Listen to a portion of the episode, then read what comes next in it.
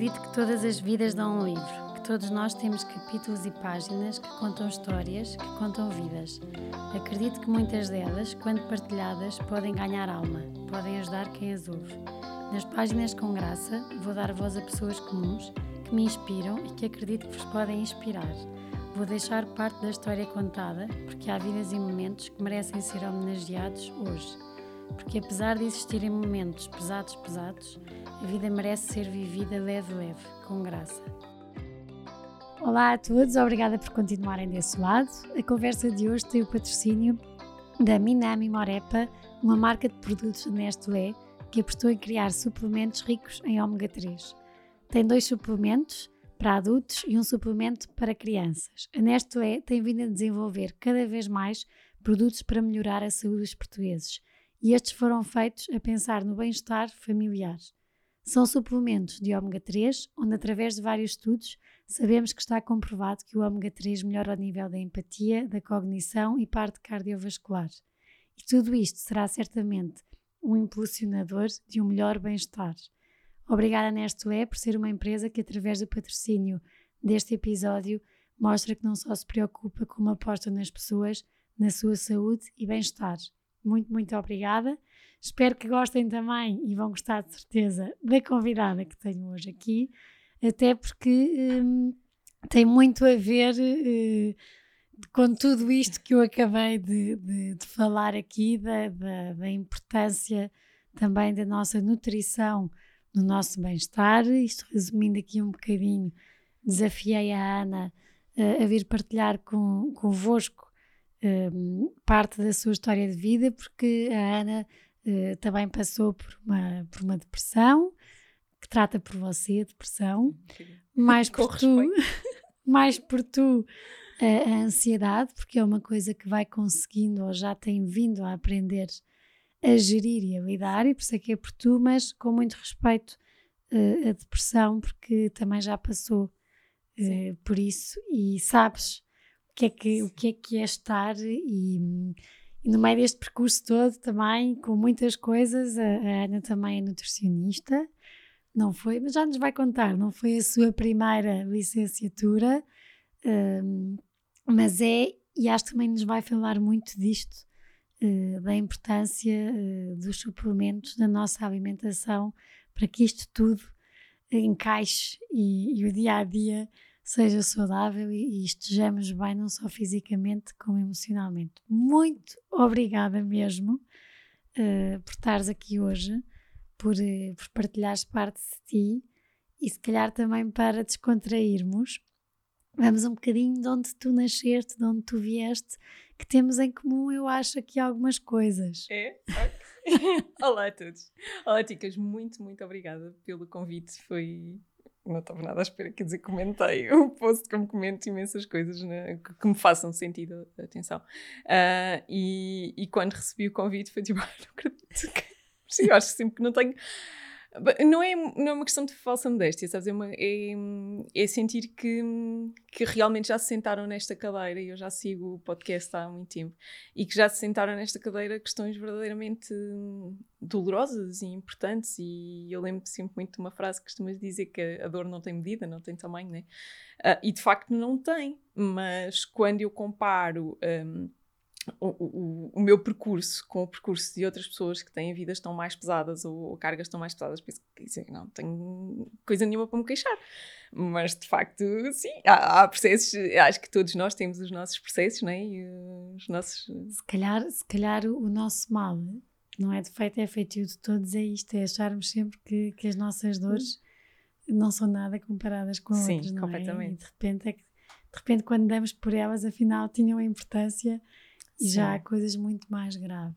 Tem muita importância, não é? E, hum, quando, pronto, então ainda aqui a pergunta. Mas já lá vamos, eu é? disperso-me um bocado, está bem? Isso. tento, não sei, disperso eu às vezes. orientar. Perco-me um bocadinho. Uh, mas então, de onde é que eu vim? Uh, eu sou. Hum, eu, eu, nasci em, em Celurico da Beira, tive até aos 8 anos lá com a família do lado dos meus pais, mas a família do lado do meu pai é toda, toda de lá, então tinha, tinha avós, tinha tios, tinha, uh, tinha tudo ali. Depois, entretanto, mudámos para, para a Ceia, uh, porque os meus pais trabalhavam lá e, e mudámos. Foi super tranquilo. Pronto, gostei dos dois sítios, né? Tenho menos ligação hoje uh, ao sítio onde nasci porque saí de lá pequenina e, portanto, uh, gosto de ir e vou, vou de vez em quando. Com boas memórias? Com muito boas memórias. Com muito boas memórias. Aliás, as, as, as boas não é as boas memórias são todas lá, mas, mas muito boas memórias são de lá, porque são de uma são da infância mesmo, não é? De uma liberdade espetacular, de ter espaço, de ter, ter a minha avó tinha, os meus avós tinham, tinham uma quinta, eu ia todos, quase todos os dias para lá, uh, e aquilo até era uma noção. Hoje eu, eu vejo o espaço e o espaço é muito mais pequeno, né? quer dizer, é continuar a ser grande, acho que é muito grande, mas, mas é muito mais pequeno, mas a, a percepção que eu tinha era de uma imensidão. Eu saía de casa da minha avó e não ia sozinha, tinha um medo terrível de cães, havia muitos cães de pastores, rebanhos. Naquela altura eu não, não ia sozinha, tinha com a minha avó, se ela andasse mais na terra, longe de casa eu não ia, porque tinha medo que eu precisasse algum cão, mas, uh, mas aquilo era tudo muito, muito grande. Muito, muito, muito na rua.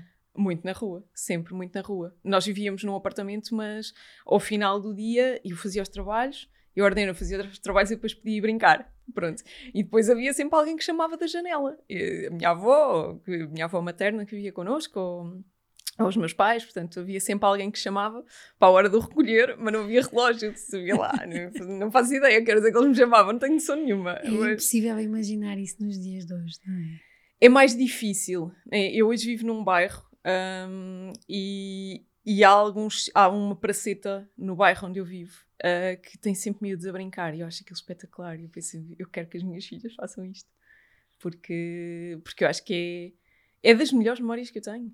É de estar lá com os miúdos, uh, que era, pronto, aquilo era um, era um bairro recente, portanto havia de ser tudo casais jovens. Uh, é a memória que eu tenho. Tinha alguns coleguinhas da escola e a pé para a escola, pá, era muito bom. Era muito bom. E, e crescer com uma avó? É a melhor coisa do mundo. é muito. É, é uma avó que como morava connosco, mesmo a minha avó materna mora, ainda hoje mora com os meus pais, uh, como morava connosco, era uma avó que tinha regras também. Não era a avó que deixava fazer tudo, isso era a outra. A outra avó deixava fazer tudo, porque eu só ia lá aos bocadinhos, portanto essa deixava fazer tudo. Mas a minha avó, a minha avó não. Perdão, a minha avó materna não. Uh, era a avó que dava regra, até porque ela tinha que nos uh, dar comida, que nos, enfim, tinha, tinha que dar regra, né? uhum. né? Aí aquilo não podia ser tudo um bocadinho a lagarder. Mas, mas não são as regras dos pais. mas é uma sorte, não é? Juntar Ai, esta, esta. Incrível estas gerações de netos. É incrível, é, é, incrível. E hoje eu, eu gosto mesmo que as minhas filhas estejam com, com os meus pais, com os meus sogros, uh, porque apesar de haver momentos em que temos que pôr ali um bocado de travão como pais, de tipo, calma, porque não, pode, não podem dar tudo, tudo, tudo, porque senão depois eles ficam pequeninos selvagens, então não queremos isso. Mas, não, mas o amor da voz é uma coisa completamente desmedida. Não, não sei, não, não tem nome, não é? é incrível. É Como é que foi depois? Foste sempre sendo boa aluna? Sim. Deste problemas? Nunca. Acho que não. Acho que era uma seca, porque eu era boa aluna, eu gostava de estudar, ainda hoje gosto. Era, era uma chatice. E dei problemas Saídas nessas. à noite em Zurique da Barra. Não, isso não, eu saí de lá com 8 anos, não. Mas depois e, e em ceia? Em ceia sim, em ceia, mas não havia, sim, mas não havia. Hum, não, mas nunca dei problemas nesse hum, nesse aspecto nunca dei. Eu acho que as preocupações que eu acabei por dar estavam muito associadas realmente já ao meu problema de ansiedade. Porque eu lembro-me dos meus pais ralharem comigo, entre aspas, para eu não estudar. Para eu ir para a mesa, para eu sair do quarto porque estava a estudar. E não havia uma pressão. E por isso é que eu acho que eu também sou tão sensível a esta parte das questões emocionais. Porque hum, porque não havia verdadeiramente, para mim era mais fácil agora, se eu pensasse, ah, porque o meu pai, a minha mãe disseram, disseram isto ou disseram aquilo, não, eles nunca pressionaram, eles nunca pressionaram para eu ser boa aluna, eles nunca pressionaram para eu corresponder, pelo menos de uma forma consciente e de uma forma que, uhum. eles, que eles verbalizassem, Num, nunca tive pressão para, para, para nada. Tu é que te pressionavas a Eu é que me pressionava. Então isso vem de, vem de uma raiz mais profunda uh, de um controlo que eu hoje consigo mais ou menos identificar, até porque hoje, porque entretanto estudei imenso estas coisas, não é? Uh, e, e estudei muito essa parte do desenvolvimento pessoal e, e faço psicoterapia há imensos anos e e ajudou-me e também depois tenho a curiosidade de tentar perceber o porquê. Percebo na psicoterapia, não é? E depois perceber do ponto de vista cognitivo e do ponto de vista genético como é que isso aconteceu. Uh, e de facto há uma carga genética e eu consigo perceber que há uma tendência genética uh, na minha família para, uh, para, um, para a ansiedade, para a depressão. E eu tenho, aliás, eu fiz testes genéticos há, uhum. há pouco tempo e tenho de facto uma predisposição para. Mas a questão genética justifica menos de 10% do nosso comportamento.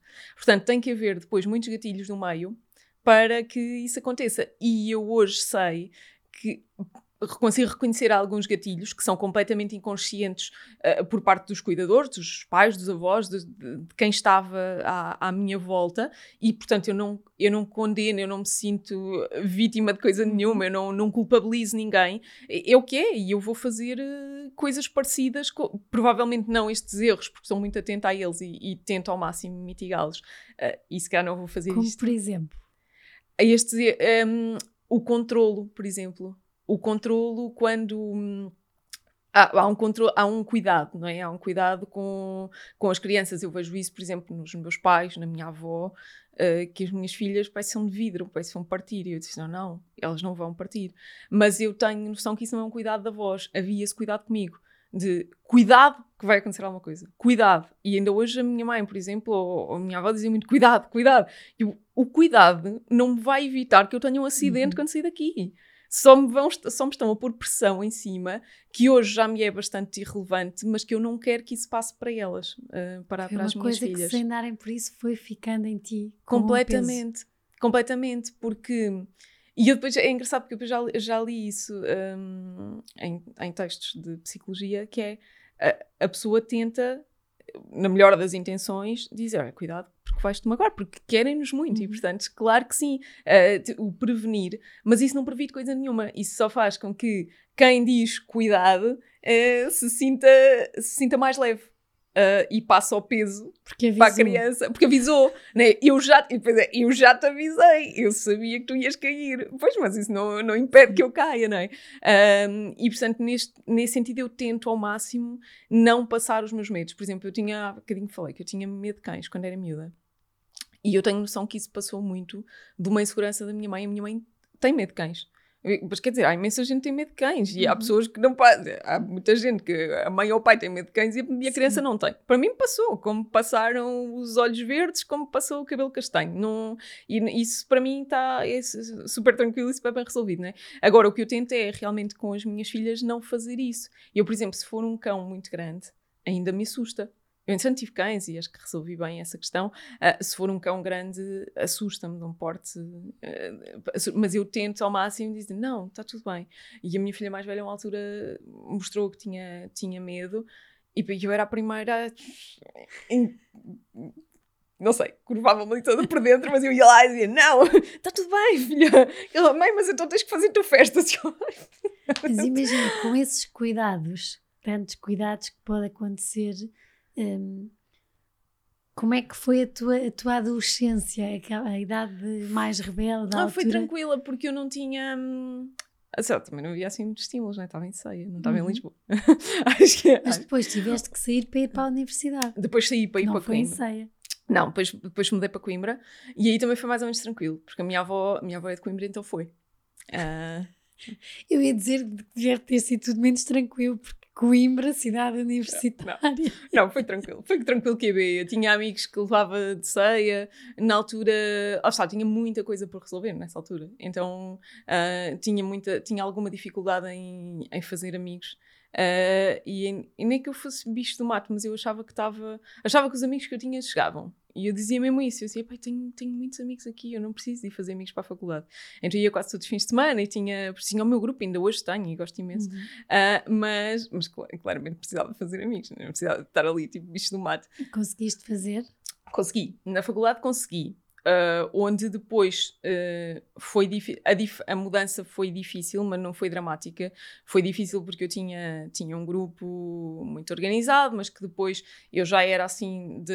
Éramos dois, três anos que nos dávamos muito bem, eu já era do ano mais novo e portanto já estava toda a gente a sair. Uh, e foi, foi relativamente tranquilo. depois, quando foi difícil, foi quando eu fui de Erasmus, e aí sim eu fiquei sem, sem chão. Né? Como é que se namora com tantos cuidados? Houve aquele cuidado que. Ah, não, isso foi tranquilo. Lá está, mas isso foi tranquilo. Não, isso foi, foi, tranquilo. Foi. E os meus pais souberam logo que eu, que eu namorava e eu comecei a namorar cedo. Uh, e foi, sim, foi. Foi normal, sei lá, acho que. Não sei como é que vai ser, não é? Eu tenho duas, não posso estar aqui a falar. Quando elas chegarem lá a casa. Isto para, para, para explicar a quem nos ouve e te está a conhecer que, ou seja, foi uma vida sempre muito tranquila. Nunca Sim, foi uma vida nada... normal. Não, nunca, uh... houve, nunca houve nenhuma questão dramática, nunca houve, nunca houve nada, sei lá, tive uma vida perfeitamente normal, que eu via os meus amigos a ter, que não tenho uma família completamente estruturada, completamente normal. Eu achava que o padrão familiar, até ir para a faculdade, nós conhecemos a nossa realidade, e portanto eu achava que o padrão familiar normal era pai, mãe, irmãos e avó. Eu não, e, e, quando eu percebi, quando cheguei à faculdade percebi, mas há colegas que não vivem com os avós, porque isso, eh, até ao liceu havia muita gente que não vivia com os avós, mas os avós estavam ali coladinhos a eles, portanto havia ali uma família alargada. Uh, e depois eu percebi que havia outras realidades, pronto, isso foi, mas foi giro, pronto, é, é crescer, uhum. é, faz-nos bem. Depois quando as coisas verdadeiramente... Um, fizeram diferença. Eu acho que já estavam a fazer diferença há muitos anos. Eu já tinha muitos sintomas de ansiedade. Uh, eu eu lembro-me de ser muito pequenina e roer as unhas. Lembro da minha mãe comprar aqueles vernizes horríveis que sabiam-me tão mal. E eu, eu uhum. roía as unhas na mesma e cuspia o verniz. Pronto. Uh, eu, aos 3, 4 anos eu fazia isso. Então, eu, hoje eu sei que eu dava alguns sinais de que era uma pessoa ansiosa. Mas há 30 anos não havia a informação que há hoje, e portanto, à luz daquilo que, que os meus pais, que os meus professores, que os cuidadores conheciam, acho que fizeram o melhor que podiam, na, com o conhecimento que tinham. E, e, portanto, nesse sentido, eu acho que sempre fui muito acompanhada e sempre que eu tinha qualquer coisa, os meus pais levavam ao médico, não me levavam ao psicólogo. Hum. E tinha qualquer coisa, era o quê? Era dores de estômago, eu tinha imensas dores de estômago. Uh, tive, quando tive, acho que foi nas provas globais, agora já não me lembro. Mãe, ajuda. foi no, pai, no oitavo, no ano. Foi quando tive os primeiros momentos de stress de, de, de me pôr à prova Aí eu tive muitas dores de estômago, lembro-me de ir ao médico de família, de tomar medicação para o estômago, não faço ideia que me deram na altura, mas eu tinha muitas, muitas dores, de não conseguir comer, de, de ficar mal disposta por, por tudo. Uh, e aí tinha. E então aí é porque deve ter algum problema de estômago, pronto, e deram-me qualquer coisa, não faço ideia o quê. Sei que passou na altura, passaram as dores de estômago, não passa o resto, né? Pois tinha muitas dores nas costas, que é outros sintomas de, de ansiedade. Muitas, muitas, porque eu tinha muita tensão muscular. E então, durante anos, eu fiz fisioterapia, acupuntura, massagens, tudo e mais alguma coisa. E só que não ia lá ao fundo, portanto, a dor de costas nunca passava. Fazia três meses de fisioterapia, depois parava e ficava. Até que aconteceu aí qualquer Até que coisa. aconteceu, até que fui, fui de Erasmus e aí sim fiquei, fiquei muito. O primeiro mês foi espetacular, foi incrível, porque eu estava perto, eu vinha à casa também. Uh, mas foi espetacular, foi muito giro, ia com, com outros colegas, foi, foi giro. Aí houve aí, sei lá, passado já não me lembro bem, mas passava aí um mês e meio, houve ali um ponto de viragem, e aí sim, aí tive muito mal, uh, comecei a sentir-me profundamente triste, não percebi porquê a emagrecer, a, senti a sentir-me verdadeiramente mal, sem saber o porquê, mas sempre muito focada nos estudos e que tinha que estudar e que. E estudei, pronto, e fiz tudo direitinho, quase. Mas foi um momento duro. Foi um momento muito duro. Foi um momento muito duro porque. Hum, primeiro que eu acho que não sabia exatamente o que era. Depois eu tinha, pai, 19, 20 anos, eu não sabia lidar com aquilo. Uh, na altura tinha. E na altura não se falava de depressão como se fala agora. Sim, é? nem de ansiedade, nem de, não se falava, não é? Uh, e depois uh, eu sempre tive muita ideia, e isso foi uma ideia, era uma ideia que me era um bocadinho transmitida também por todo o contexto social em que eu, em que eu estava, que era caramba, eu tenho tudo, não é? Eu tenho, tenho casa, vou de férias, tenho, tenho amigos, tenho não sei o quê, eu tenho tudo. Uh, e, se, e se calhar não temos tudo, não é? Porque isso, sim, ter uma família estruturada, obviamente que é ótimo, e estar aqui de falar de barriga cheia ao lado de quem possa não ter, claro uhum. que isso é uhum. ótimo, mas, mas, não, mas a verdade, eu não tinha tudo, senão não tinha chegado àquele ponto, não é? E, portanto, quando eu, um, quando eu fiquei mesmo super triste, aí eu tive, tive a sorte na altura de namorar com, com, com um rapaz uh, que era os pais eram eram psicólogos ele estava era estudante de psicologia estava muito esperto para essa realidade e foi ele que disse não tipo está aqui qualquer coisa que não está bem uh, e então vamos ajudar-te e pronto e ajudaram e os meus pais entenderam perfeitamente que eu precisava de ajuda uh, que eu acredito que não tenha sido fácil não é? Porque lá está, porque eu, aparentemente eu tinha tudo, não é? Eu estava a ir para, eu sempre quis ir fazer Erasmus para onde fui, eu sempre quis, e eu sempre ia conseguindo tudo aquilo que queria, que me propunha, e por isso aparentemente não havia motivo nenhum, e o motivo, sei lá, o gatilho nunca sabemos muito bem qual é, ou só vimos a descobrir muito mais tarde. Então não havia assim uma razão aparente para eu ter ficado como fiquei. Isso dificulta imenso. Eu falar com a, com a tua amiga dizia-me Ticas, para nós foi, foi, foi terrível porque lá está, era tal coisa, mas a Ana está tudo tão bem, está tudo sempre tão tranquilo, a vida corre tão bem, de repente como é que está tão mal? Um, e ela a dizer, nós recebemos e-mails que ficávamos com o coração na, nas mãos, nas, na, na, boca, uh, com medo do que é que poderia acontecer Sim. e era muito tinha sido muito difícil. De repente a Ana sempre tudo tranquila, de repente como é que a Ana está. Um, foi fácil partilhar estes e-mails que iam saindo. Foi com, com, com os meus amigos, amigos, com os meus amigos de, que ainda são amigos, com os amigos Aqueles, uhum. de toda a vida. Com esses foi fácil. Foi fácil porque eu cheguei a um ponto em que eu estava em que eu estava tão, tão desesperada, tão triste. Estava profundamente triste. Eu sei realmente o que é que é quando eu agora não consigo dizer, ah, estou triste. Eu não estou nada triste. Eu sei que é que está triste. Eu, felizmente, já há muitos anos que não estou triste. É o triste pôr tudo em causa? É o triste pôr tudo em causa. E de pensar, já não faz diferença. Tipo, eu estar aqui ou não estar. O, o sofrimento é tão grande que uh, eu sabia que ia causar, que estava a causar sofrimento aos meus pais, ao meu irmão, a, pronto, aos meus amigos, porque eles às tantas não sabiam como é que haviam de lidar. E é e é muito desafiante. E eu acredito que seja muito difícil. Foi muito difícil para mim, que, que, passei pelo processo, mas é muito difícil para quem está ao lado, porque está a fazer tudo e parece que tudo é nada. Porque às tantas eu estava tão em baixo que não consegui. Depois foi na psicoterapia que a coisa deu a volta. E felizmente. Obrigada. não, foi, foi realmente aí. E foi só aí. Porque eu cheguei a tomar medicação ainda, pouco tempo. Uh, e isso eu não estava a aceitar muito bem. Uh, de ter que tomar medicação e de... depois fiquei com aqueles efeitos secundários todos porque eu fui ler a bula, né? porque eu leio tudo e fui ler e então passado 24 horas eu estava com os efeitos secundários todos dizia, não posso tomar mais isto tá, isto é horrível e vai, vai acabar comigo, pronto. E eu tomei muito pouco tempo, já não tenho muita noção de, de quanto tempo é que tomei, mas sei que tomei uh, pouco tempo, mas depois foi com a psicoterapia que eu consegui uh, dar a volta e foi gerir ali um bocadinho ainda estava ainda longe, ainda estava de Erasmus na altura e foi ir gerindo a prazo uh, o regresso e no regresso então uh, fazer, fazer as coisas à séria e foi aí que eu comecei a, a sentir diferenças e a pensar, oh, afinal há vida para além disto.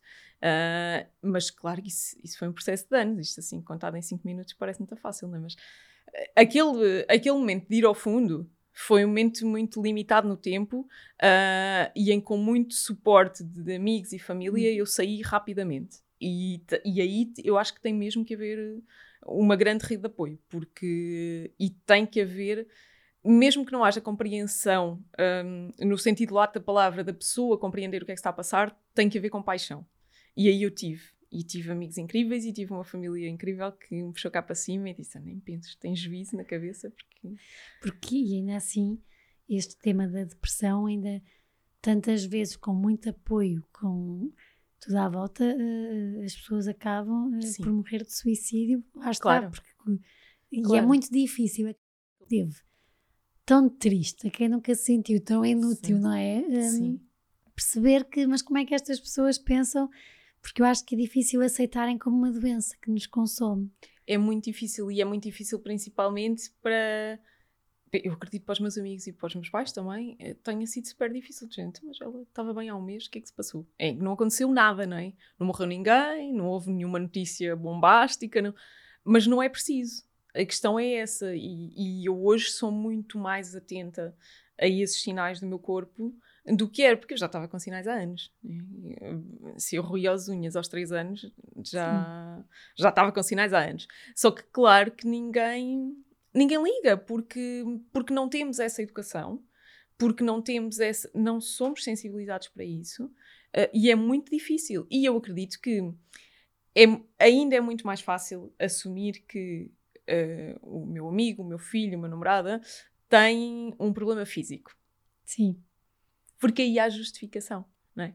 Uh, mas Vê-se. Vê-se. Vê-se. E há, tipo, há um motivo válido, não é?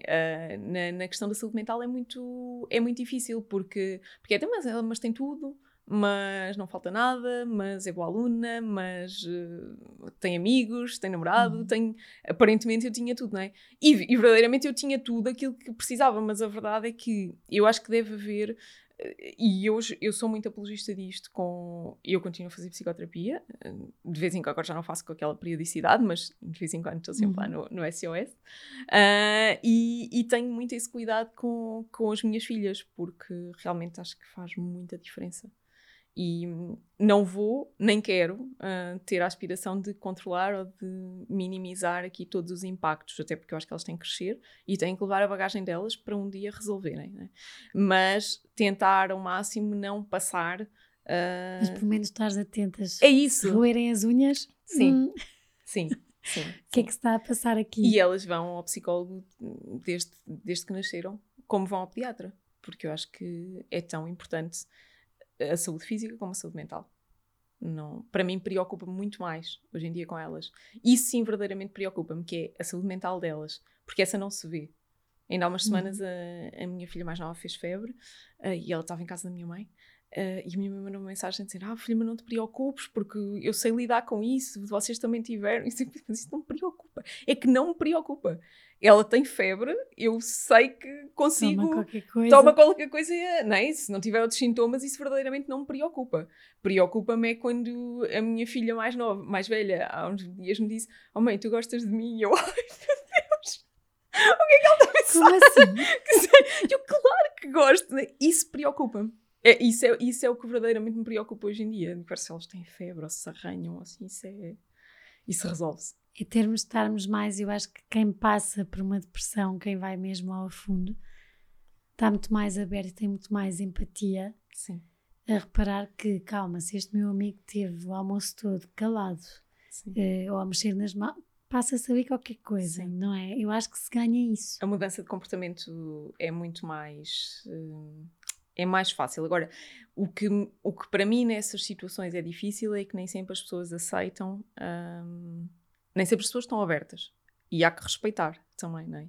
Ah, enquanto que se for um problema físico, a pessoa está muito mais aberta a querer mostrar e resolver e, e falar, e quando é um problema emocional as pessoas não estão tão abertas. E eu percebi isso quando, quando lancei a, a minha página, quer dizer, estamos a dar assim um salto grande, mas quando Sim. lancei a minha página eu percebi isso, porque quando lancei fiz os primeiros episódios e partilhei de facto que para mim a saúde física e a saúde emocional estão, estão completamente interligadas e não há forma de conseguir tratar uma sem tratar a outra. Eu não, não acredito verdadeiramente, acredito em que mitigamos sintomas, ah, mas, mas não acredito que conseguimos tratar Uhum. coisa nenhuma, porque estamos ali a pôr eh, paninhos de água quente, ah, mas não estamos a resolver verdadeiramente o problema de fundo. Uh, e então eu partilhei, partilhei bastante isso no início e quando partilhei um bocadinho o meu percurso de ansiedade e, tal, e eu tive vários amigos, principalmente rapazes, que eu acho que ainda é mais difícil falarem do que as raparigas, uh, que vieram falar comigo e disseram, eu não sabia, pois são meus amigos da escola primária.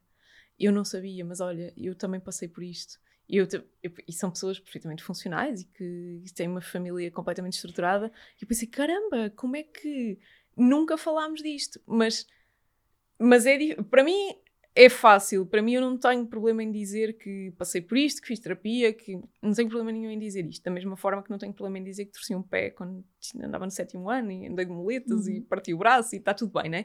Ah, mas eu percebo que ainda há estigma e, e percebo. Parece que, que, que ao assumirem que têm uma doença do foro mental, descem 3 de graus e se sentem Sim. inferiores, Sim, não é? Hum, é muito, era, era isso que tu dizes, é muito mais fácil até alguém assumir eh, que tem um cancro, completamente. que tem bulimia, que tem anorexia, do que alguém dizer eh, eu estou a sofrer com uma depressão. completamente. Eu sofro de ansiedade, porque parece que é logo o estereotipo de hum, Sim. então és incapaz. Já não és capaz, sim. E eu, Ana, e por isso é que te admiro imenso e fiquei muito contente por vires, porque hum, acho que as pessoas, acho que todos nós temos que dar ainda mais valor às pessoas que conseguem fazer um percurso que conseguem tirar um ou dois cursos, como no teu caso, duas licenciaturas, ter família e seguir um, com uma depressão que, como tu dizes, aqui estamos a falar em cinco minutos, mas dura anos até conseguir. Sim, foi, aí foi um processo porque relativamente. é um peso que ninguém vê. Ou seja, é, é um peso que é, é, é, são doenças muito solitárias.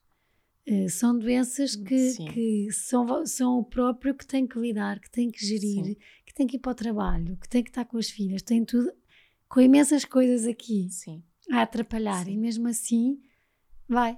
E faz bem. E eu acho que isso não só tem que ser falado, como tem que ser valorizado, porque tudo o que é, lá está, torceste o pé, andaste muletas, tiveste certeza imensos amigos a ajudarem claro. nas escadas, tudo, a vida facilitada. E foste fazendo, mas quem está com, com quem está a passar Sim. uma depressão, o caminho é muito mais duro, muito mais solitário. É. É, e eu tive a sorte incrível, lá está, de estar rodeada por pessoas maravilhosas e de sair do buraco muito rapidamente, como eu digo. Uh, portanto, eu não considero que eu tive super deprimida durante muito tempo. E foi numa altura em que a verdade agora olhando para trás não fazia grande diferença porque eu estava a estudar, não tinha uhum. responsabilidades uhum. uh, portanto nem que eu perdesse ali um ano estava tudo bem, que não perdi mas, uh, mas que perdi uns meses de vida não é? porque quando estamos mergulhados nessa, nessa profunda tristeza perde-se tempo de vida uh, eu, eu, aquilo que eu sinto quando olho para trás é que eu deixei de, de viver completamente porque eu estava estava profundamente triste, eu continuava a sair e continuava, mas eu obrigava-me Uh, e isso foi, isso foi um período muito curto, uh, em que eu consegui depois, com a psicoterapia, muito rapidamente uh, dar a volta. A questão da ansiedade, não, a questão da ansiedade durou muito mais tempo. e eu hoje. E piorou com a depressão? Não, não me recordo, sei lá, quando, tava, quando, quando me foi diagnosticada a depressão, eu estava mesmo profundamente deprimida e eu acho que já estava tão mal que porem mais coisas em cima eu já não fazia diferença, sabes? Não... Aí eu já não me recordo de. Não sei, acho que não. Aí acho que não. Acho que estava, foi igualmente mal. Agora, aquilo que me ajudou, de facto, eh, a depressão no fundo foi, foi a melhor coisa que me aconteceu.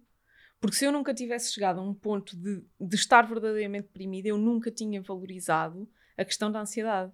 E eu tinha continuado com dores de estômago e com dores de costas e com isto e com aquilo, se, se calhar sem nunca ter chegado ao ponto a que cheguei hoje. E portanto foi muito bom eu ter caído naquela altura, porque foi uma queda pequenina e, e amparada, uh, e portanto foi isso que me fez depois dar o salto e dizer: não, então não é isto que eu quero. Uh, e agora, a partir do momento em que eu a psicoterapia para mim foi, foi maravilhoso. Uh, tanto foi que é, ao fim uhum. destes anos todos, eu continuo, continuo a fazer e eu sinto sinceramente que as pessoas, que toda a gente devia fazer. E eu sei que infelizmente ainda não é acessível a toda a gente. E isso é, isso é das coisas que mais me custa, que é, devia ser. Devia ser acessível a toda a gente, porque eu deixei de ter dores de costas, eu deixei de ter dores de estômago, eu deixei de sobrecarregar o Sistema Nacional de Saúde. Uh, ou é privado, seja o que for, não é? Uh, eu deixei de ter manifestação física porque na verdade o meu problema era emocional. E portanto, quando eu consegui resolver, quando eu consegui perceber o que é que está uh, por detrás, eu consegui depois uh, ter um reequilíbrio muito maior.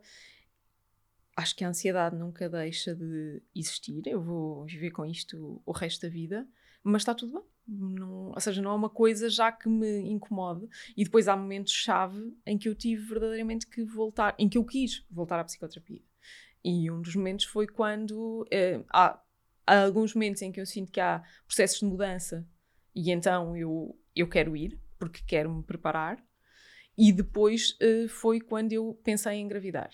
Porque aí eu acho que a gravidez eu costumo dizer que eu levo como um trabalho full time. Uhum. Uh, porque, porque eu tenho. Ouvi dizer que sim. É, é verdade, é verdade. é verdade. E sim, isso é verdade. E eu preparei-me física e emocionalmente para, para receber a minha primeira filha. Da segunda já não foi tão Os segundos, uhum. coitadinhos, são sempre negligenciados. É mentira. Nós sabemos tudo o que não comemos e não comemos. Exatamente. Ah, também se for só uma vez. Sim. Não, mas, mas em, em, termos emocionais eu, eu senti mesmo essa necessidade e, e quando... E tiveste uma doula. E tive uma doula. Como é que é? é Ter uma doula, isto para quem nos ouve. Tive uma é... doula que ainda por cima é a minha amiga há anos e portanto foi maravilhoso. Foi maravilhoso porque ela fez-nos foi maravilhoso para mim e para o meu marido. porque, porque isto é um trabalho de equipa sempre. E, e, a verdade é que eu sempre tive pessoas incríveis à minha volta, amigos, namorados, família, um, e o meu marido é uma peça-chave neste processo também, até porque sem ele eu não fazia metade daquilo que faço, não metia metade das coisas. Obrigada. uh, não, mas é, é, verdade, porque, porque acho que sozinhos não, não conseguimos, não é? é como, uhum. ou, ou, conseguimos de forma muito mais uh, difícil. Uh, conseguimos, se calhar, mas, mas de forma mais difícil. e acho que é, é, sempre muito mais giro fazer as coisas em conjunto. e então tivemos uma doula, porque é minha amiga, ela é minha amiga já, já há muitos anos, e, e quando nós pensámos em, em ter filhos, só temos que preparar isto em condições, não sei nada disto, como é que se faz? Não sei. E eu não fazia ideia o que é era ter filhos. É? Acho que ninguém faz, na, na verdade, acho que ninguém faz, porque se passa, se vende muito a ideia da maternidade cor-de-rosa, e eu acho que ela é tudo menos cor-de-rosa. Uh, eu gosto muito meus, das minhas filhas, uh, uh, gosto muito de, desta loucura toda que é ter uma família com duas bebés, mas é uma loucura mesmo, e há momentos em que, em que podemos facilmente resvalar e, e em que a parte emocional é posta em causa.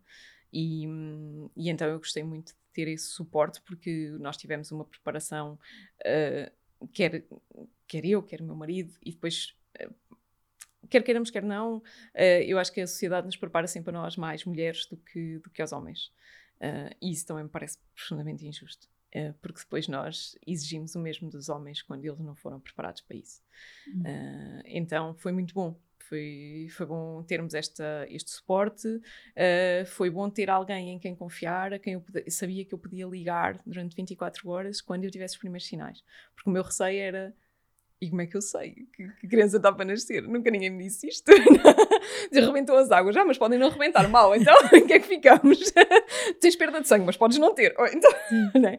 então esse tipo de coisas foi, foi muito bom. Foi o ter informação para depois poder fazer com ela aquilo que eu aquilo que nós, que nós entendêssemos como casal, mas termos a informação uh, previamente, antes de estarmos naquele boom de emoções, porque depois depois ajuda pouco, não é? Quando nós uhum. estamos ali naquele primeiro mês em que a casa está virada de uma vez, ajuda. Que é caótico, não que é? horrível.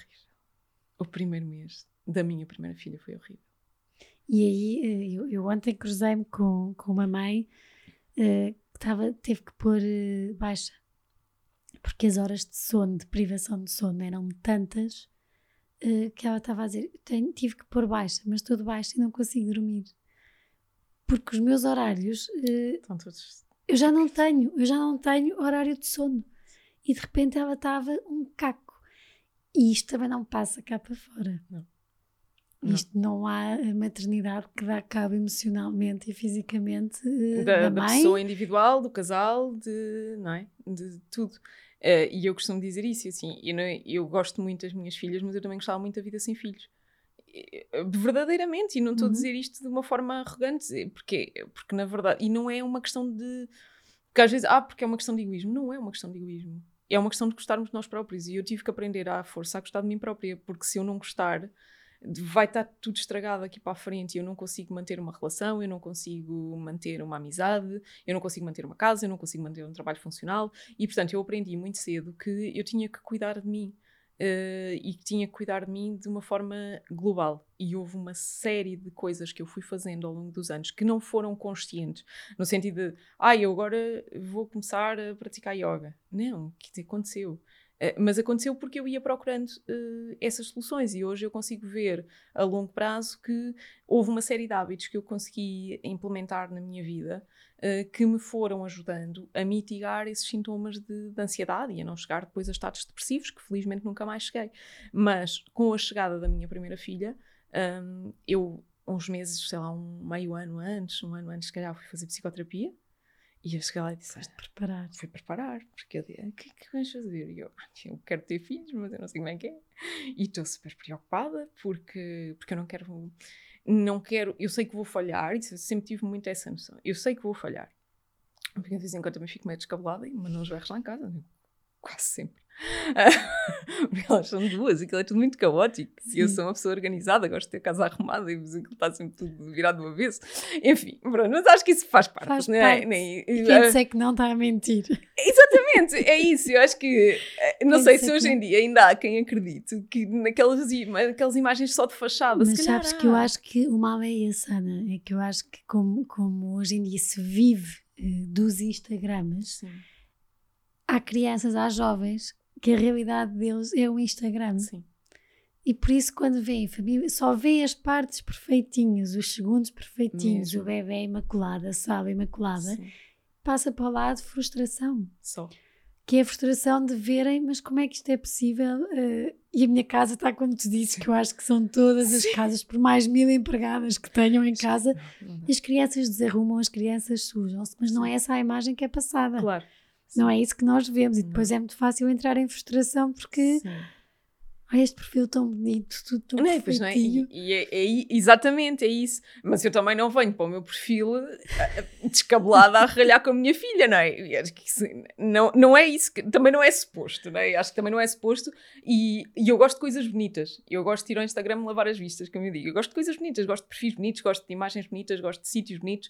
Ah, e isso é válido. Pa- Para feio, de vez em quando já basta a confusão que lá está em casa, não é? Ah, mas também temos uma casa bonita e organizada em certos dias, não é? Então eu acho que isso faz parte, não é? Termos a- um bocadinho o lado sol e o lado sombra, não é? Ah, e termos a parte boa e a parte má. Mas eu, eu senti essa necessidade de me, de me preparar o mais possível dentro daquilo que é possível. E foi muito giro, porque eu quando cheguei a... Quando descobri que estava grávida, fui da, da ginecologista, nunca fiz aqueles testes de gravidez e não sei o porque eu, eu sabia que eu deixava passar e tipo, só, só ia fazer, só, só ia à médica para ir às 8 ou 9 semanas e eu disse, ah, tenho quase certeza que está aqui qualquer coisa, vamos lá. Pronto, então fui à médica e, e, de facto estava e fui direta do ginecologista para a, psico- para a psicoterapia, porque tinha as consultas ali marcadas no, no mesmo dia. E eu disse, olha, tenho uma coisa para te dizer hoje, eu estou grávida. Boa, parabéns! Eu não sei se é parabéns, e o que é que eu faço? É porque É muito é assustador. uma mudança, É muito assustador. Se calhar a maior mudança. É a maior mudança. É a mudança. Eu acho que é a mudança. Porque temos de aprender a gostar de nós outra vez de uma maneira completamente diferente. Sim, e de aceitar que deixámos para trás uh, uma outra pessoa que já não existe. E aí a minha doula foi muito importante. Porque aí foi a psicoterapeuta também, claro, mas a doula eu lembro-me de, sei lá, a Maria tinha 15 dias ou 3 semanas e eu tive que ir ao hospital fazer aquelas consultas de rotina e vinha para casa, estava sozinha, liguei-lhe, chorei, chorei, chorei, chorei e ela dizia, mas o que é que se passa? E eu, mas eu já não me reconheço, mas eu não consigo sair de casa, mas tenho sempre um bebê colado a mim, mas agora vai ser sempre assim, tu não me disseste. Não, Ana, é normal, tu estás a fazer o teu luto, está tudo bem, está tá tudo bem. Enterra essa pessoa, chora o que tiveres para chorar e tu vais encontrar uma pessoa nova e hoje eu estou super bem resolvida com isso. Se bem que de vez em quando eu digo, malta, desapareçam. porque- E nessas coisas todas que foste procurando sem te aperceberes e que foste fazendo a yoga, entra a alimentação. Entre a alimentação. E eu sempre gostei, sempre tive muito cuidado com. Sei lá, sempre se comeu bem em minha casa. Ah, eu, sim, sempre foi uma casa de comida saudável. De, Hum. Os meus pais tiveram, tinham um quintal, os meus avós tinham, tinham um quintal, e portanto sempre foi uma casa de comida saudável. Ah, mas eu gostava também. Ah, também tive a minha altura de ir ao Mac quando saía da, da noite e de ir direto ao Mac porque aquilo é que me sabia bem. Efetivamente sabe, porque tem gordura saturada e hoje eu Uhum. sei porque é que sabe não sei o quê. Depois sou muito nerd e tento explicar estas coisas. Vou tentar passar essa parte as pessoas desistem. Mas, mas sim, quando é que entrou a parte da nutrição? Eu, quando acabei, eh, eu, eu licenciei-me em Biologia primeiro eh, e, e eu achava que queria tirar outro curso.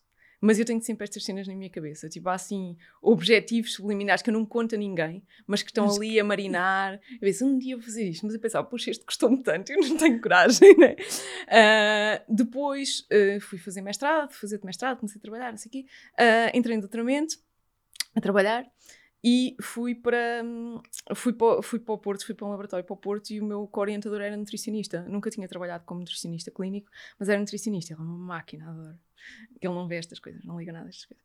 Ah, mas, eh, mas ele sabia muito. E ele estava-me sempre a dizer: eu fiz, fiz doutoramento em, em segurança alimentar, segurança e qualidade, uh, mas também estudei um ano de patologia, oncologia, uh, da parte mais diagnóstico clínico, eu vinha da parte diagnóstico, e, e ele dizia muito, quando eu lia um artigo e tentava assimilar aquilo de uma forma muito látil, ele dizia: Tu nunca te podes esquecer de onde é que vieste e para onde é que tu vens. E os teus genes sabem de onde é que tu vieste. Tu podes já não te lembrar de quem é a tua avó, mas os teus genes sabem e por isso tu não podes esquecer disso. E muitas das vezes a evolução da ciência esquece disso e hoje parecemos todos máquinas, mas nós temos que pensar que o, a tecnologia e o mundo evoluíram mais rápido do que aquilo que o nosso corpo é capaz de assimilar. E então aquilo fazia muito sentido. Uh, e depois estudei uma série de dietas e, e, e aquilo fazia-me sentido. E eu pensei assim, ai, eu, eu gostava mesmo era de tirar nutrição, isto, era que, isto, é, isto é que era mesmo giro. Uh, e entretanto, depois pensei, mas eu não consigo porque estou a trabalhar e tenho um trabalho super intenso, uma carreira que eu gosto e estou muito realizada. Então foi quando engravidei da minha primeira filha que eu pensei, é agora, porque eu agora vou ter tempo. Estou consciente. Casa desarrumada, dar de mamar, não vou ter tempo. Vou ter tempo, eu não fazia ideia, eu quero ter um filho, né? E eu pensei, então, o que é que eu vou fazer?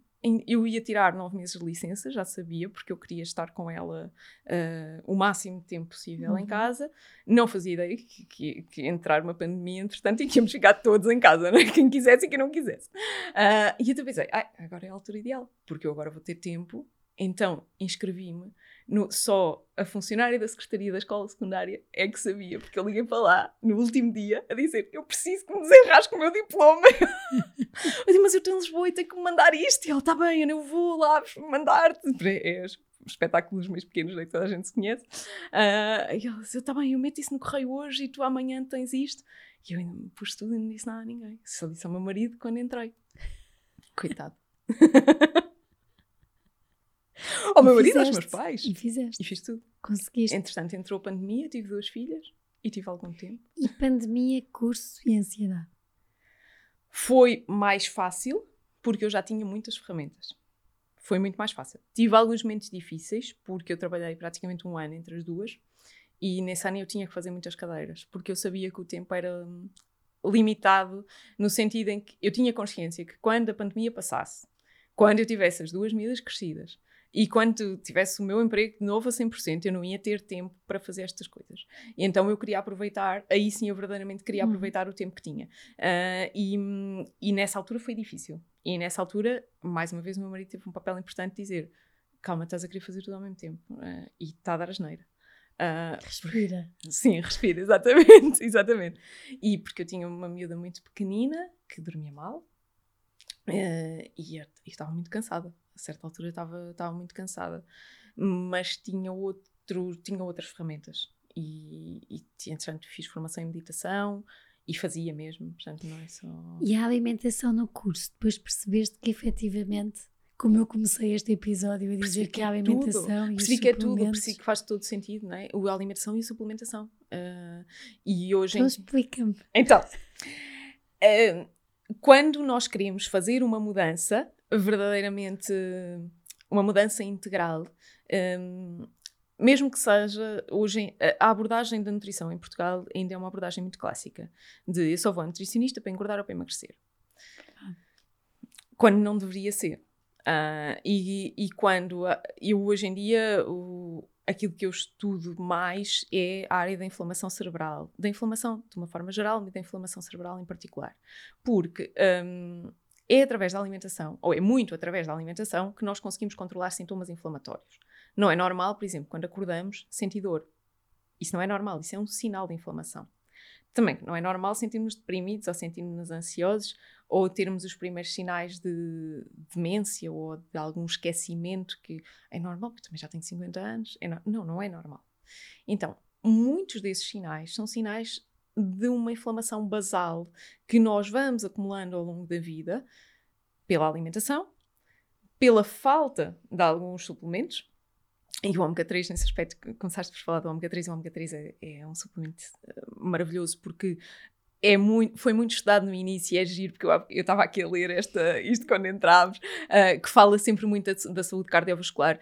E é verdade que ele é muito direcionado para a saúde cardiovascular, mas ele é muito direcionado também uh, para a saúde emocional, porque há muitos estudos já que demonstram, aliás, em pessoas com perturbação de ansiedade, depressão, uh, ou outras perturbações, ou outras demências, uh, alterações cognitivas, uh, crianças, por exemplo, com transtorno de hiperatividade, é sempre prescrito, ou praticamente sempre prescrito ômega 3. porque ajuda a desinflamar o organismo. Se desinflamamos o organismo, desinflamamos o cérebro.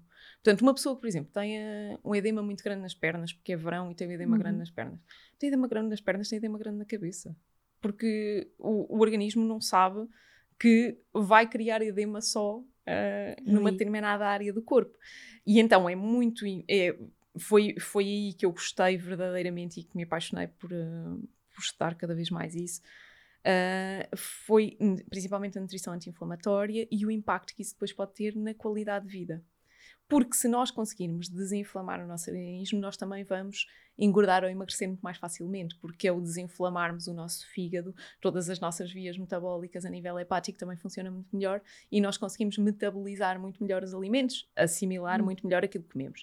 Então, é sempre de uma forma integral. Se eu eh, vais a uma consulta, eu prescrevo-te uma dieta muito direitinha anti-inflamatória, mas depois uh, tu só fazes a mesma dieta e vives num turbilhão de emoções eu posso ser a melhor nutricionista do mundo, mas não vais ter os resultados que é suposto, tá bem? Então uh, é muito esta, esta complementariedade que para mim faz todo sentido, uh, que é quando atingimos, quando quando queremos um determinado resultado, nós temos que olhar para nós como um todo. E isso é muito difícil, porque é muito fácil ir ao nutricionista. Difícil é uhum. é depois ir ao psicólogo a seguir. E então, em situações, por exemplo, de compulsões alimentares, de distúrbios de ansiedade, tem que haver terapia uhum. quase é quase é, complementam-se. Sim, é? porque senão a pessoa, porque senão depois é frustrante. É frustrante para o profissional e é frustrante para a pessoa, porque está a investir tempo, dinheiro uh, e, e, e, não há ali depois um resultado claro. E portanto é mesmo muito importante. E eu gosto muito de olhar para a minha vida assim. Uh, de não ser só dizer, ah, tens de fazer isto. Não, de eu fazer. E eu, quando implementei todas essas mudanças, realmente vi muitas diferenças. E é possível, é possível porque eu tenho eh, duas bebés, tenho família, tenho trabalho e agora acumulo com outro e com o meu projeto. Então, isso é, isso é possível. Mas é, é desafiante? É. É preciso ter suporte, sim. E por isso é que eu digo que o meu marido é uma peça fundamental neste processo todo. E diz-me uma coisa, isto já sou eu que sou muito curiosa. Um, nisto da, da alimentação e muito também no, no, nos suplementos, eh, porque também eu acho que tem tipo o meu organismo sempre inflamado. Hoje em dia sou assim uma coisa que ninguém sabe o que é que anda aqui e o que é que anda por aqui. E temos aquela coisa de, ai, os remédios, não é remédio, é um suplemento. É um suplemento. Mas que então funciona não há como... mal. Ah. Ah, porque... Ou melhor, como é que eu tenho a dizer? Pode ser um complemento hum, de, pode ser prescrito de, porque se eu sei, mas nem eu, que não sou regrada, na, uh, agora vais-me dizer os alimentos todos que têm ômega 3, porque estamos a falar, Sim. mas de outra coisa. E eu, está bem, faço uma semana, mas a seguir não tive tempo para comprar eh, aquilo, aquilo Sim. e não tenho. O suplemento é uma coisa que me garante. Uh, Sim, um mas extra. o suplemento não faz milagres. Sim. Mas é uma, é uma bengala? É uma bengala é uma bengala, porquê? Mas suplemento, eu costumo dizer, suplemento é igual a medicamento. O suplemento tem uma curva de absorção, tal e qual como um medicamento. Se nós tomamos um dia, estamos três dias sem tomar, e depois tomamos outro dia, e estamos mais uma semana sem tomar, e andamos ali naquele zigue-zague, só gastamos dinheiro. Então tem que ser regular. Tem que ser regular, e tem que ser regular, e temos que tem que ser regular e integrado numa dieta saudável. Porque, por exemplo, o ômega 3, se depois nós não tomarmos, uh, muitos deles trazem anti antioxidante associado, por causa de não, de não oxidar a gordura. O ômega 3, por exemplo, é a gordura. Né? Então, eles trazem um, um antioxidante. o salmão é rico em ômega 3. A sardinha, o salmão, é, o arenque. E é um peixe gordo. E é um peixe gordo e é muito bom. Né? Então, se nós tivermos uma vida equilibrada e se comermos 3 a 4 vezes por semana, mais ou menos, um adulto médio típico, isto é sempre muito perigoso darmos estes generalismos, não é? mas mais ou menos, uh, uma pessoa saudável 3 a 4 vezes por semana, esse tipo de peixes gordos, está ok, não precisa de suplementar, mas quem é que come 3 a 4 vezes por semana, sempre certinho, salmão, sardinha, arenque, em cima, arenque é super difícil de encontrar aqui, né? salmão, selvagem, enfim. Sardinha há numa determinada altura do ano e ninguém come quatro vezes por semana. Ou se comerem também é só naquela altura do ano, não é? Então é importante termos esse, essa bengala da suplementação. E porque hoje também sabemos que os alimentos não têm o mesmo valor nutricional que tinham antigamente, não têm o mesmo sabor. E portanto, quando perdem essas características organoléticas que nós temos da nossa memória, uhum. não é? De, de, ter de quintal, de ter. Uh, se hoje vamos a um supermercado, a fruta não tem o mesmo sabor. Portanto, nós temos que compensar de alguma forma. Mas é importante fazermos toda essa. é termos essa visão e essa perspectiva mais antioxidante, mas termos também muito controle de stress, porque o stress estraga tudo. O que é que o stress faz? Oxida-nos. Envelhece-nos. Envelhece-nos. Oxida tudo. Uma pessoa pode ter. Porque é que muitas pessoas muito magrinhas e com alimentação até regrada têm colesterol alto? Porque o stress oxida. O stress, o stress oxida as gorduras, o stress destrói-nos todas as vias metabólicas uh, e, e, guarda, e tem memória, as nossas células têm memória. E portanto, nós podemos ter tido, ter estado expostos a muito stress numa determinada altura e não tivemos sintomas nenhum, estávamos ótimos. E daí um ano, ou dois ou três, quando estamos realmente tranquilos e com a vida toda organizada, temos um problema grave de saúde. Sabes, estou-me a rir porque isso aconteceu-me. Eu tive nem sei, mas um ano e tal de stress, stress, stress, e de repente, quando estava ótima nas férias, já fazia psicoterapia, uh, fiquei internada um mês no hospital e, e os, médicos, pronto, os, médicos diziam e testes testes, e eu dizia, hum, tenho quase a certeza que pode haver muitas razões, mas aquela acumulação de stress toda de há uns anos atrás tinha que sair de alguma maneira. Exatamente Uh, e aí também comecei por mim a fazer caminha, caminhadas às 6 da manhã. Uh, a alimentação, lá está, por isso, é, por isso é que é a minha curiosidade também pelos suplementos. Porque eu sou regrada, mas depois deixo de ser. Sou regrada e depois deixo de ser. Mas é assim, não precisamos viver numa. numa não, mas, a minha, não, mas né? a minha regra é: eu estou muito bem, de repente passo por uma bomba gasolina e já sei onde é que estão as gomas, onde é que está. Mas isso pode ser compulsão, não é? Isso pode ser, isso pode ser, pode, pode haver ali alguns picozinhos de compulsão e que são contornáveis com, com algumas estratégias. Ah, e então não quer dizer que nunca mais. Temos que marcar uma consulta. Está bem, combinado. Mas não quer dizer que nunca mais se comam gomas, não é? Não quer dizer que nunca mais se saia à noite e se beba um copo a mais. Não quer dizer... Agora, temos é que saber como compensar. Uh, e temos é que também perceber, e isso é muito importante, porque é que eu quero aquelas gomas.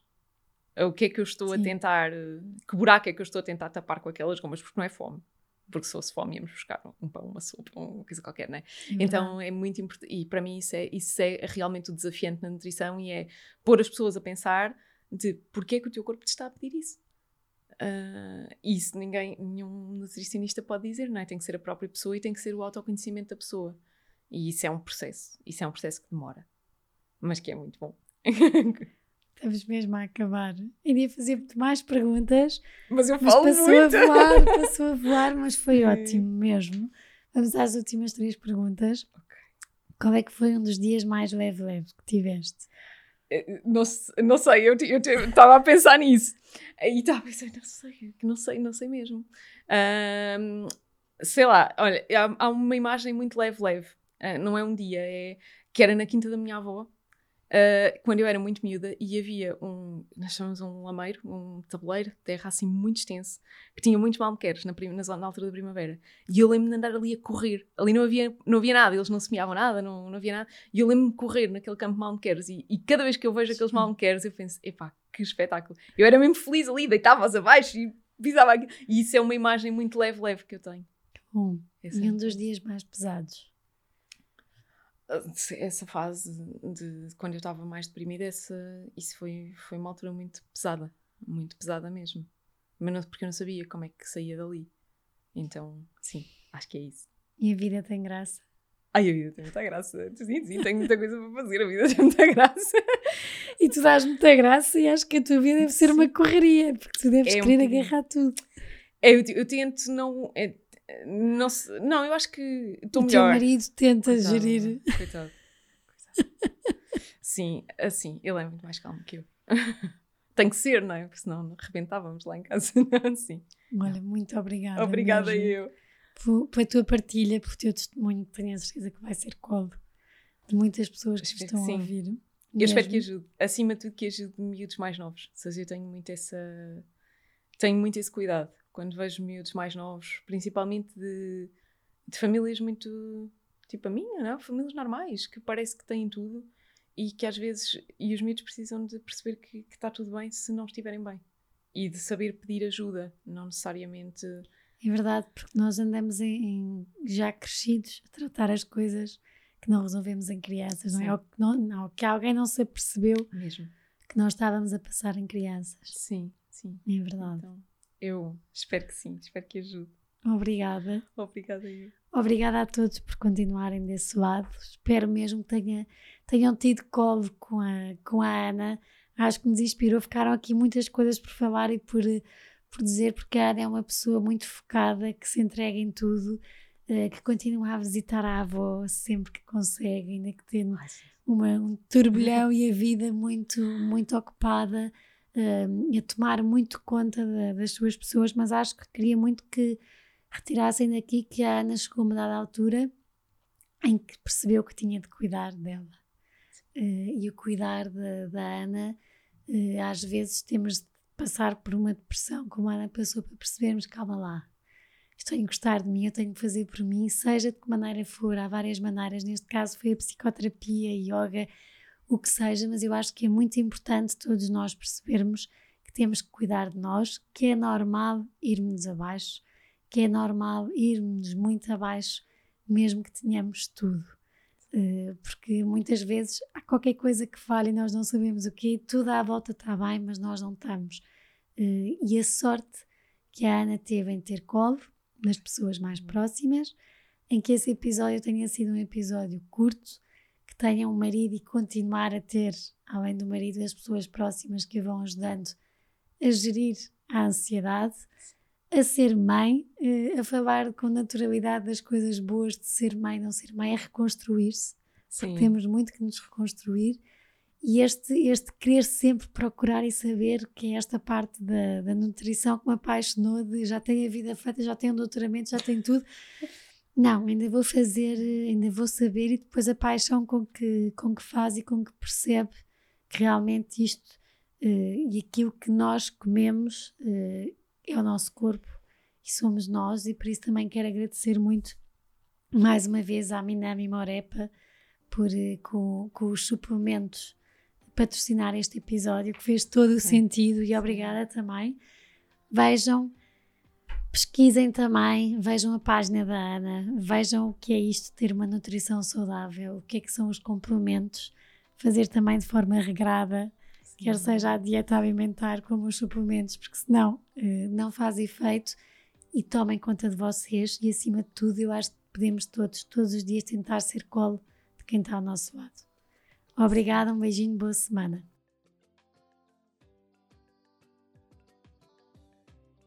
Obrigada por terem estado connosco até aqui.